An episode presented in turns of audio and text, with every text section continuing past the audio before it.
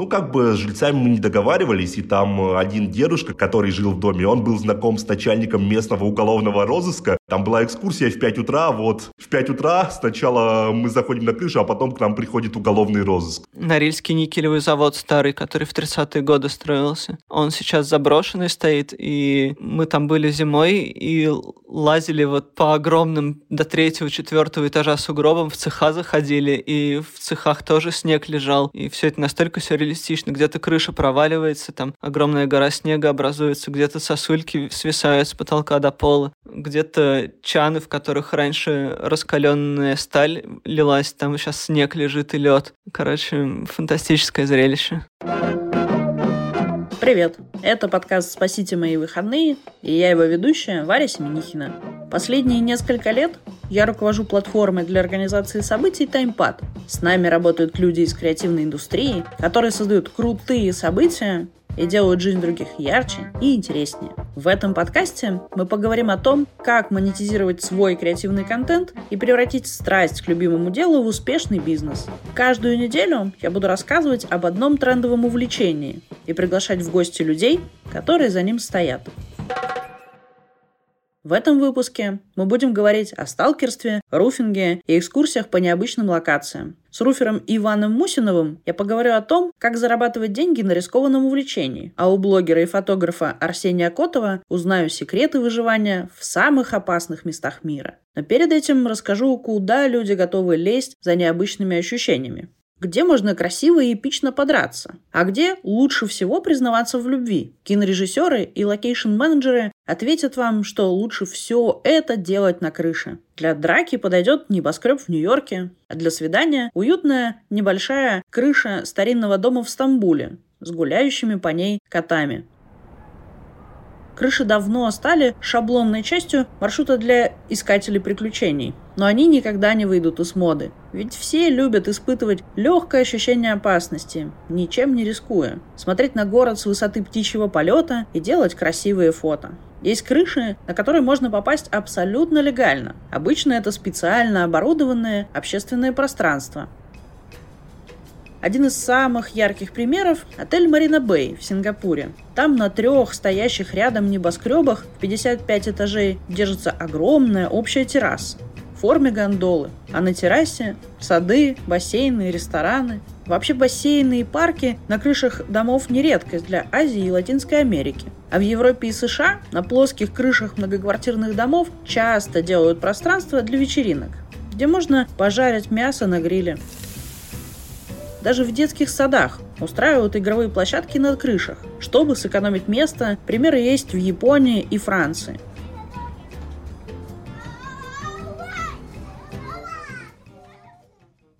А у нас считается, что выходить на крышу очень опасно. Поэтому в России, если нет специального разрешения, такие прогулки нелегальны. Дело в том, что в нашей стране крыши действительно часто не оборудованы для того, чтобы безопасно проводить там время. И хотя урбанисты предлагают идеи по обустраиванию крыш, пока побеждают консервативные ЖКХ и русская зима. Но любой запрет ведет к повышенному интересу. Поэтому в России очень популярно движение руферов. Руферы проникают на разные закрытые крыши через люки, чердаки и пожарные лестницы. Это часто действительно опасно и требует подготовки каскадера. У руферов есть свои рекорды. Например, известный в петербургском сообществе Павел Гагулан прошел половину Невского проспекта и вернулся обратно по проводам на высоте более 25 метров, без страховки. Еще популярный у руферов прикол – висеть на огромной высоте на руках или даже на одной руке – это, естественно, незаконно и смертельно опасно. Одним из первых популяризаторов течения стал руфер из Киева «Мустанг». Он, кстати, известен еще и тем, что забрался на крышу сталинской высотки в Москве и раскрасил на ней звезду в желтый и синий, цвета украинского флага. А самые отчаянные руферы занимаются еще и бейсджампингом, то есть буквально прыгают с крыш, мостов и вышек с парашютом. Это очень опасно потому что расстояние слишком маленькое для прыжка – 50-100 метров, а зона приземления часто не предназначена для парашютистов. На сегодняшний день в этом спорте погибает в среднем 10 человек в год. Эта цифра увеличилась после изобретения костюма крыла. который отчаянные спортсмены используют вместо парашюта и просто скользят в нем по воздуху, как белки-летяги. Ну а я выбираю наслаждаться крышами спокойно, прогуливаясь и получаю удовольствие от красивого вида. Сегодня у нас в гостях основатель сообщества «Культ крыш» Иван Мусинов. Давайте узнаем, насколько это легально и безопасно – лазить по крышам. Я, наверное, начну с вопроса, как начался проект, как появился культ крыш, немножко про историю. В начале 2010-х годов я увлекался фотографией, причем там, ну, понятно, что снимать можно разное, люди снимают людей, люди снимают котиков. Я как взял э, в руки камеру, сразу понял, что хочу снимать именно город, и это увлечение, э, оно как раз привело меня на крыш, потому что тогда, в начале 2010-х годов, еще фотографиями высотными города с крыш можно было кого-то удивить. Это сейчас есть квадрокоптер, квадрокоптера. Тогда это было как-то прикольно, крыши были не исхожены. И э, начал выкладывать э, фотки в интернет. Так или иначе, там э, начали люди проситься на экскурсии. Сначала водил от раза к разу, и где-то года с 2018 начал это делать уже регулярно. Потом познакомился с э, девушкой, которая стала моей партнершей по бизнесу. И вот тогда, в 2018 году, мы вместе нашли э, легальную крышу, первую нашу общую, и начали вместе работать. Ты сказал интересное слово о том, что вы нашли первую легальную крышу. Вообще, как можно легально попадать на крыши? Нас просто познакомили с э, человеком, человеком, который является фактически собственником одной из крыш, и э, подружились, договорились, что вот давайте мы у вас там будем какой-то движ делать. Это у вас э, шикарная крыша, которая фактически никак не используется. И действительно, слава богу, человек оказался очень открытым, отзывчивым и дал на это добро. Наверное, ты лазил не только на крышу в Москве, наверное, где-то еще еще? Какие города ты видел с высоты птичьего полета? Наверное, какой тебе запомнился? Слушай, ну, я родился в Перми, и как-то так с Перми начинал, лазил там по крышам, по заводам, по всему. Да и вообще, на самом деле, вот сейчас э, в любом городе, в котором бываю, в общем, если есть время, стараюсь похулиганить, залезть, это интересно, это прикольно. Дубай, Шанхай, Стамбул, э, любые города России. В Шанхае, помню, я был с родителями, я даже там маму однажды на нелегальную крышу сводил. Было весело, прикольно.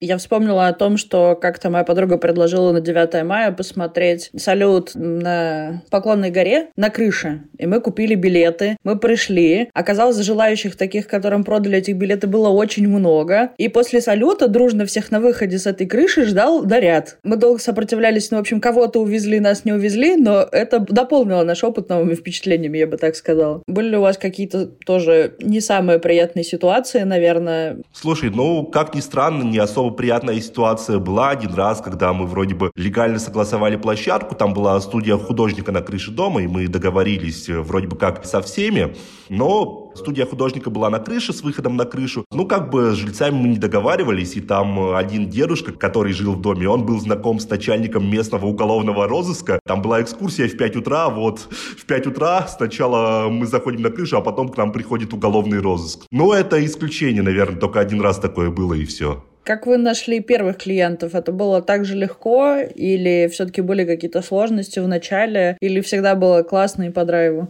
Ну, если говорить о начале вообще нашей легальной деятельности, то это был 2018 э, год. Первая легальная крыша у нас появилась осенью. Ну, а, соответственно, все лето 2018 года мы водили, ну, просто по диким крышам. И, понимаешь, было максимально движовое лето, то есть это чемпионат мира по футболу, все на позитиве, все бодрые. Была аудитория, которая скопилась с того времени, она пришла к нам в основном через инстаграмы. Был, на самом деле, очень такой хороший период, когда масс-фолловинг еще работал, вот, и это был действительно классный, эффективный способ привлечь вообще к себе. Ну, у меня был аккаунт, который одновременно был и про экскурсии, одновременно был творческий. Соцсеть, конечно, хорошо сработали. Дальше уже подружились с блогерами, стали стали наращивать аудиторию в соцсетях. Ну и сарафан, конечно, сарафан э, работал, безусловно. Культ крыш — это только про прогулки или же есть другие форматы, и вы как-то еще опыт людям дарите этот? Вообще, на самом деле, форматы, они так или иначе трансформируются. Что, допустим, вот зимой делать с прогулками по крышам. Ну, мне кажется, только какие-то экстремалы пойдут, которые так прямо любители-любители. Но небольшое количество людей. Я должен сказать, что сейчас проект, он, наверное, превращается скорее даже в лекторий. Потому что у нас есть э, основное такое теплое пространство вот в высотке на Котельнической набережной. Мы там арендуем э.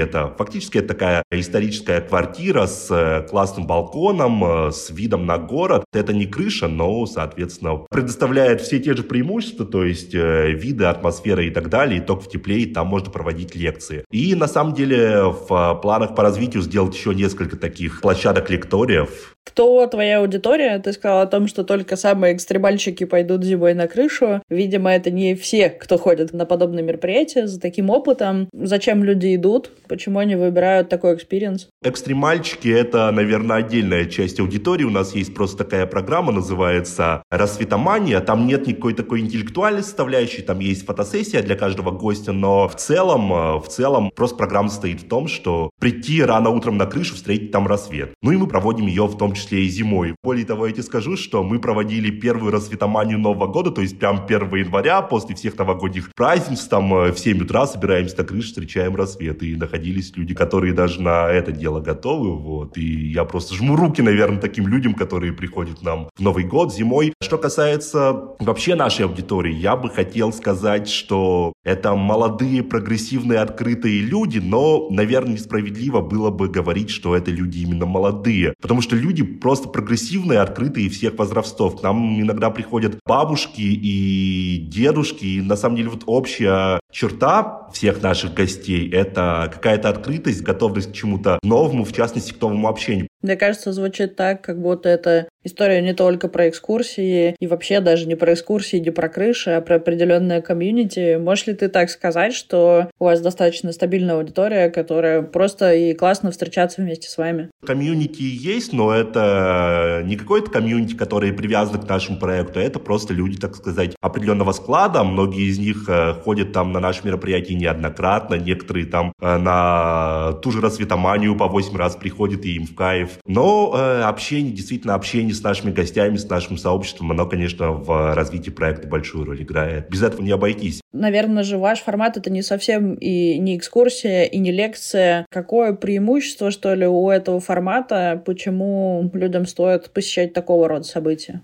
Почему они выбирают, наверное, их? Слушай, это такой очень обширный вопрос, и это может касаться каждого формата в отдельности, ну, естественно, каждого человека в отдельности, у каждого свои мотивации. Допустим, если взять ту же рассветоманию, особенно летом, то это прикольно, потому что рассветы рано, там, в 2 часа ночи, и ты можешь просто эпично как-то тусить целую ночь до двух часов, и потом так красиво прийти, завершить ее рассветом на крыше. Опять же, у лекции, у лекции есть определенное содержание. Сейчас мы в основном делаем про архитектуру, про дизайн, про искусство, иногда делаем про винишко, тоже у нас есть классное сомелье сейчас, вот. Ну, это просто люди, которым интересно, во-первых, сама тема лекции, во-вторых, интересно эту лекцию послушать э, в комфорте, в душевной обстановке и в каком-то необычном месте. То есть вот такие люди приходят. Но все это, пожалуй, объединяет, опять же, тема высоты, ну и, как я считаю, как мы стремимся к какой-то такой душевности мероприятий, что ли. Когда ты стал зарабатывать деньги на своем увлечении, то есть в какой момент ты стал это монетизировать? Наверное, когда ты понял, что уже пора? Был стабильный доход, вот начиная, наверное, с весны 2018-го. Небольшой, но такой стабильный, вполне себе крепенький доход. Потом уже, когда, во-первых, мы нашли легальную площадку, и когда поняли, что Гостей, в принципе, становится достаточно много, и как-то, наверное, не совсем удобно записывать всех там через Директ в Инстаграме, через WhatsApp. Опять же, для людей, которые не знакомы с проектом, это еще вопрос доверия тут играет роль. Мы тогда уже завели таймпэд с таймпэдом, потому что, ну, удобнее, во-первых, все-таки вести базы какие-то гостей, а во-вторых, ну, как-то гостю проще и, наверное, как-то доверительнее просто нажать на кнопку, там, купить билет в таймпэде, чем э, с кем-то переписываться в Инстаграме с незнакомым человеком. Ты упомянул таймпад. Наверное, как площадки и различные инструменты могут помогать в ведении бизнеса? Чем тебе это помогает лично? Мне лично помогает, э, во-первых, то, что сейчас э, клиентов достаточно много, и люди могут там без каких-то бесконечных переписок с нами, то есть без э, кучи вопросов, просто взять, купить билет на таймпад. На таймпад, в принципе, о наших экскурсиях в достаточно подробном таком варианте приведена информация, вот, и гости приходят, гости покупают, и для них это просто, и для нас это просто, потому что когда у нас много гостей, мы, в принципе, видим, э, кто в каком количестве приходит к нам на какую экскурсию, то есть все это удобно, систематизировано, опять же, если что, гостей какой-то экскурсии, о чем-то, если это требуется, можно оповестить. Э, плюс еще, ну, конечно, для таргетинга очень удобно собирать аудиторию, то есть, ну, как бы у каждого человека, который ведет бизнес, ему так или иначе требуется собирать аудиторию, которая, ну, по лукалайку работает, то есть похожая аудиторию в том же самом ВКонтакте, в Фейсбуке. И TimePad, конечно, в этом плане очень просто с TimePad работать, то есть собираешь аудиторию, причем можешь собрать аудиторию по какому-то определенному виду экскурсии. Вот нужны, допустим, тебе только любители там высоты, ты собираешь э, высотки, э, высотки рассветоманию, нужны любители джаза, ты собираешь джазовые концерты и так далее. То есть все это понятно, просто, удобно и классно. Что тебя вдохновляет на новые продукты? Потому что ты рассказывал о том, что там стали проводить дегустации сомелье, еще что-то. Мне кажется, что когда ты даришь опыт другим людям, тебя что-то должно вдохновлять изнутри, должен появляться вот этот интерес. Я беру вдохновение из разных источников. Опять же, иногда вдохновляют гости. Это тоже такой очень важный момент. Я тебе могу так вкратце рассказать просто одну историю. К нам однажды на прошлый Новый год пришла гостья. Она вообще дизайнер. Она вообще дизайнер дизайнер, но так как это Новый год, вечеринка и так далее, выяснилось, что она классно поет, она классно играет, и плюс она такой человек, который может просто сходу, просто знаешь, как вот мы с тобой стримимся, так она вот в стриминговом режиме может сочинить песню. Сейчас, на самом деле, просто мы подружились, и некоторые наши такие камерные форматы концертов, мы дополняем ее выступлениями. Это тоже классно, это очень необычно. Называется, кстати, формат алкоголик пати. Алкоголик это просто у нее ник в Инстаграм, но смешно забавно, я считаю. Да, мне кажется, круто, когда твои участники становятся соавторами твоих проектов и твоих программ. Это говорит о глубоком вовлечении, о том, что им точно нравится тот опыт, который ты им даешь.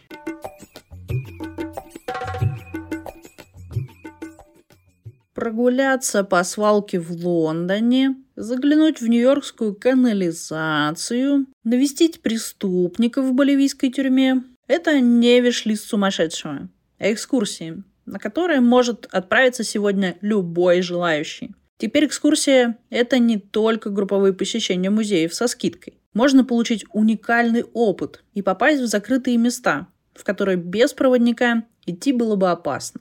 Куда стоит отправиться на экскурсию самым бесстрашным туристам?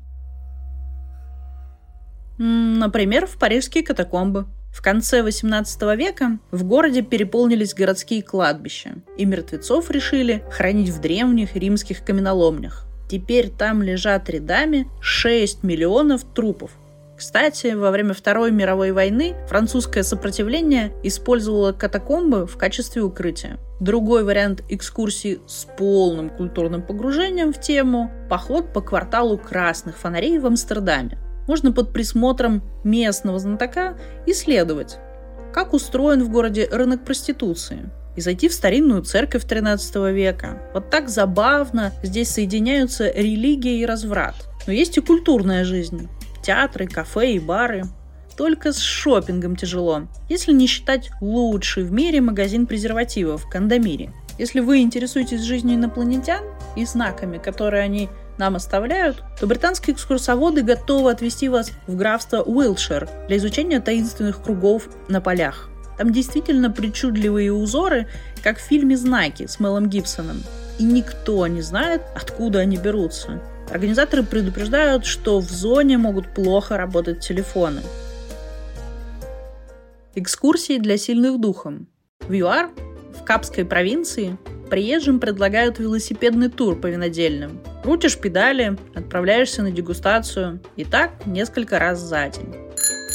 Помните сериал «Во все тяжкие»? О том, как учитель химии стал варить метамфетамин. В штате Нью-Мексико, где проходят события, сделали экскурсию по главным местам этой истории. Можно даже купить поддельные пирожные с кристаллическим метом в кондитерской Кэнди Леди в старом городе.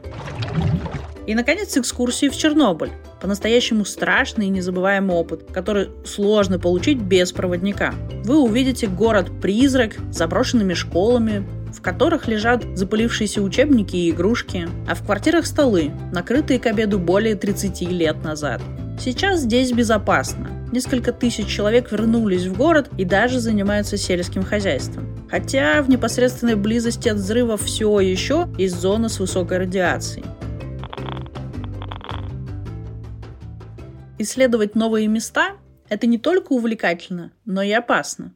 Две недели назад по интернету разлетелась новость о том, как фотографа и блогера Арсения Котова избили в городе мусорщиков в Каире. Сейчас Арсений в порядке, и я решила поговорить с ним о сталкерстве и о том, зачем рисковать жизнью ради контента.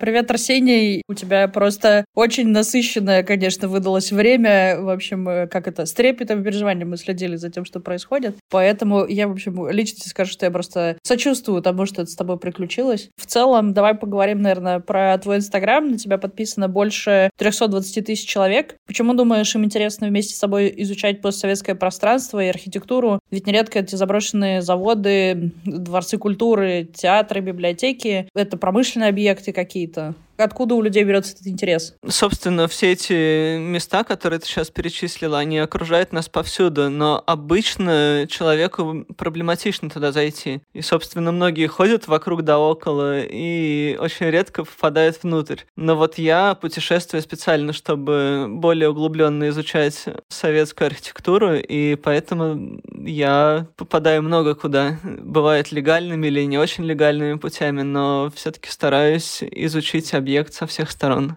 Откуда появилось у тебя такое увлечение? Как давно, наверное, оно случилось с тобой? Ну, мне кажется, сложно вообще, живя в России и обращая внимание на окружающую среду, как бы не видеть того, что большая часть того, что нас окружает, это советская архитектура. И, собственно, путешествуя по городам, я больше всего внимания уделял именно ей, потому что она масштабна, амбициозна, интересна и еще более-менее сохранилась неплохо. То есть это, можно сказать, новейшая история нашей страны. В любом случае у нас есть количество времени наше ограничено, а интереса много. Вот как ты выбираешь, куда ты направишься сейчас? Раньше я выбирал так, что я посещал просто крупнейшие города. Сейчас, ну, то есть столицы бывших союзных республик. Зачастую я просто подглядываю кого-нибудь, то есть вижу, что человек поехал в такое-то место, и там действительно очень классно. Помечаю просто эту точку на карте, и когда у меня наберется достаточно много точек в определенном регионе, я решаю туда отправиться наконец. Вот недавно я также совершил небольшое путешествие по Уралу, там, по югу Башкирии и потом по Челябинской области. Собственно, там были промышленные центры и какие-то заводы сейчас заброшенные остались. Было интересно их посмотреть. Ну и действующие предприятия тоже все еще. Например, в Стерлитамаке потрясающий завод я видел из последнего, что мне запомнилось, где вагонетки сырье для производства соды из карьера поставляют прямо на завод. И там огромная вагонеточная линия длиной 5 километров, такая канатная дорога. Выглядит потрясающе, хотя место совершенно неизвестное. Попадать на заброшенные здания, ну, я думаю, многим страшно в какой-то степени туда приехать. Я не знаю, может, тебя поймают, наругают. В общем, у нас много страхов обычно у людей. Не было ли тебе страшно? И стоит ли вообще этого бояться? Насколько это правда опасно? Ну, очевидно, что это не для всех. То есть, в принципе, это не массовое занятие. Если оно станет массовым, то, ну, скорее всего, и объекты испортятся, и охрана на них станет крайне агрессивной. То есть, может быть, даже законодательство изменится, если весь народ будет постоянно шариться по заброшкам. А вот если там изредка кто-нибудь куда-нибудь залазит, незаметно его не ловит, то это нормально. Собственно, не пойман, не вор. И я стараюсь никогда не привлекать внимание, и если какие-то конфликты возникают, то решать их тихо, спокойно, и, как правило, просто убегать. Если ты решил сходить на заброшку, сначала немножко потренируйся бегать, да? Ну да, да. И бегать, и лазить, и там сражаться, не знаю, чего угодно. Ты говорил, упоминал про Украину. Какие территории ты посещал? Был ли ты в Припяти, в Чернобыле? Да, конечно, был. Дважды ходил в Припять. Один раз в тринадцатом году, а второй раз в девятнадцатом. Собственно, второй визит мне гораздо больше понравился, потому что выбрали удачное время, и золотая осень, все деревья такие желтые, падает листва, и на фоне мертвого города это выглядит потрясающе. Как тебе кажется, что поменялось за это время? Ты сказала, что ты там был дважды. Стало очень много туристов очень много туристов. Это вышел в сериал «Чернобыль», вот этот вот зарубежный от HBO. Там просто немыслимо не протолкнуться. То есть в прошлый раз я был действительно в мертвом городе, никого не видел, то есть ни единой души. А в этот раз, если я днем пытался куда-то там сходить, в какое-то здание, то там по дорогам все время курсировали автобусы, забитые туристами. И я только дорогу перебегу, там сразу автобус, автобус, потом охрана какая-нибудь пройдет, еще автобус. Короче, днем там стало нереально находиться, и с каждым годом там все больше. Но, собственно, Украина превращает это место в туристическую достопримечательность после сериала. Про Припять еще хотела тебя спросить, как ты думаешь, почему это место привлекает людей, что они там ищут? То есть, возможно, ответ в самом сериале, может быть, что-то в сериале им стало интересно. Мертвый город достаточно нечастое явление, и поэтому людям интересно на него посмотреть. Собственно, как природа забирает свое от человека со временем. Ты сказал просто про экскурсии. Насколько я знаю, ты тоже занимаешься тем, что не только сам путешествуешь, но и другим показываешь, разделяешь как-то эти эмоции с другими людьми. Расскажи, как случились твои первые экскурсии, наверное, кто на них ходил? На самом деле у меня был только один тур. Просто ребята из Германии, организация Совет Турс, они мне написали и предложили сотрудничество. То есть с меня задача как бы быть вторым гидом, ну то есть э, что-то там подвякивать. И главное набрать народ. Ну то есть там цены такие, что, если честно, мало кто из россиян, мне кажется, себе такое позволит, по крайней мере, я бы себе такого не позволил. Для небольшого количества людей, иностранцев, показать советскую архитектуру, то есть, ну, какое-то советское наследие, им с упором на этот тур сделать. Это достаточно уникальное предложение, поэтому, наверное, такую цену и запрашивают, потому что больше этого никто не делает. То есть, на самом деле, у иностранцев есть интерес к нашей культуре. Я так понимаю, что есть такой запрос и к этой архитектуре тоже. Как относятся к советской архитектуре, наверное, в мировом сообществе? Ты все равно общаешься как-то, понимаешь, наверное. Зачастую именно у нас советская архитектура настолько приелась, что там называют безликие коробки, вот это скукота, муравейники и прочее. Но многим иностранцам, да, она интересна, потому что это другой взгляд на устройство города. Какие объекты, которые ты посещал, наверное, тебя больше всего впечатлили? Скорее всего, именно места меня впечатляют, а не какие-то отдельно взятые объекты. То есть то, как человек вписал архитектуру, какой-то город или промышленность в окружающую среду. Например, в Норильске меня крайне впечатлил Норильский никелевый завод старый, который в 30-е годы строился. Он сейчас заброшенный стоит, и мы там были зимой и лазили вот по огромным где-то до третьего, четвертого этажа сугробам, в цеха заходили, и в цехах тоже снег лежал. И все это настолько сюрреалистично. Где-то крыша проваливается, там огромная гора снега образуется, где-то сосульки свисают с потолка до пола, где-то чаны, в которых раньше раскаленная сталь лилась, там сейчас снег лежит и лед. Короче, фантастическое зрелище. Есть ли какое-то сообщество людей, которые занимаются руферством, сталкерством, там, путешествием по заброшенным зданиям? Как-то вы общаетесь, я не знаю, у вас есть закрытые чатики в Телеграме, или как вы соединяетесь в такие путешествия? Я, наверное, не очень общительный, то есть я ни с кем по этому поводу специально не переписываюсь, но у меня есть круг какой-то в Инстаграме, у кого я подсматриваю или кому свое мнение высказываю, или прошу их совета по какому-то поводу. Вообще есть такой сайт Urban Trip, это для любителей именно заброшенных объектов. Достаточно популярен был, ну и сейчас остается популярным. Там база данных, есть карты, но все это закрыто и лимитировано, то есть не для массового пользователя. И попасть туда можно только по приглашению. А как получают приглашение? Приглашение получает, написав отчет о посещении. То есть, ну, человек должен не просто куда-то слазать, но еще и качественно отснять и уметь писать тексты и работать в веб-интерфейсах. То есть не для каждого, наверное. Но в целом я не могу сказать, что это все единое сообщество. Существует множество маленьких тусовочек, и люди между собой обмениваются информацией, ну там по регионам как-то, по географии это все варьируется, или просто по интересам. Кто-то там любит бомбоубежище, например, по ним чисто шарится. Кто-то любит военку заброшенную, кто-то что-то еще. Я вот больше всего завода, наверное, люблю. Как людям получать этот опыт? То есть, я думаю, желающих посетить подобные места сильно больше. Я не знаю, стать активным участником сообщества и тоже самому искать, подумать, что он может нести, или как человеку попасть в эту тусовку? По большей части все самому, конечно. То есть, это не какая-то не тусовка, вот прям, что в реальности люди собираются. Нет такого, нет. Это просто круг по интересам в интернете. И люди сами по себе обычно лазают, и все именно от личности зависит. А ты вот замечал, много ли из твоих читателей как-то идут по твоим следам и тоже посещают те места, в которых ты был? Мне кажется, небольшой процент. То есть прям единицы. Ну и обычно у них интересы уже заранее сформировались, то есть они просто у меня также подглядывают, как я у других подглядываю, и потом посещают. То есть не могу сказать, что я кого-то плохому учу. Люди в целом скорее выбирают... У них есть интерес, но этот интерес остается просто понаблюдать, но не стать участниками этих событий, по сути. Ну да, скорее всего так. А вот когда ты попадаешь на завод, ты его там давно нашел, ты очень хотел в него попасть, ты вот в Норильск приехал, например, для этого. Когда ты там находишься, что ты испытываешь в этот момент? Какие эмоции? Ну, это зависит от обстоятельств. Бывает просто интерес, бывает э, какое-то любопытство попасть в определенное место на заводе, там, например, комнату с ЭВМ